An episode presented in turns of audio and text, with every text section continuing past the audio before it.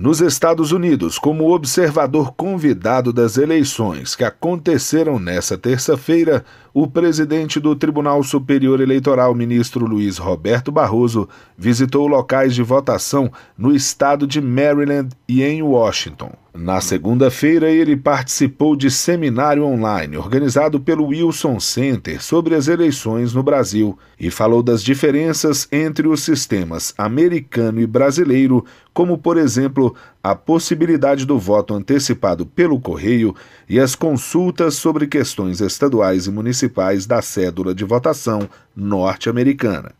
Durante a passagem por Anápolis, Barroso acompanhou mesários e eleitores e se encontrou por coincidência com o governador de Maryland, Larry Hogan, que explicou detalhes da organização do processo eleitoral. Do TSE, Fábio Ruas.